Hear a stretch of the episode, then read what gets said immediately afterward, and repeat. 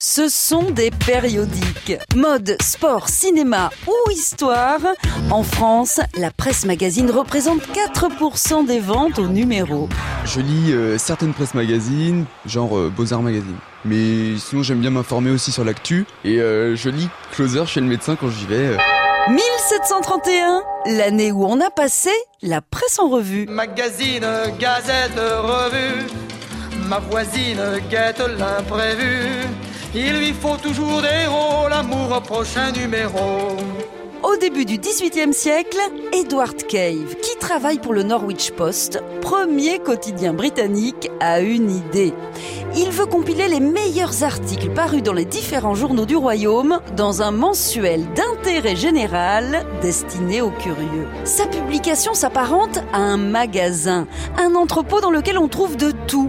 Articles politiques, cours de la bourse, carnet mondain, poésie et conseils jardinage. Son premier magasin de curiosités est publié en 1731 sous le nom Gentleman's Magazine. C'est une révolution. Alors, qu'est-ce qu'on apprend dans ce magazine? Le succès est immédiat et la recette vite copiée.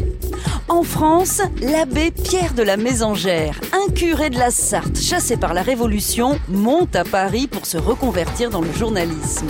Il prend rapidement les rênes d'un des premiers magazines féminins, le Journal des Dames et des Modes. Les sujets sont variés. Beauté, faits divers, histoire, philo et même émancipation des femmes. Vous en avez marre du football? Lisez Je m'en foute, le magazine qui se fout du foot. Cette semaine, dans Je m'en foute, aucun résultat sur les rencontres. Et la grille de classement vierge à colorier soi-même. Alors même si le numérique s'est imposé, quelques aventuriers continuent à y croire.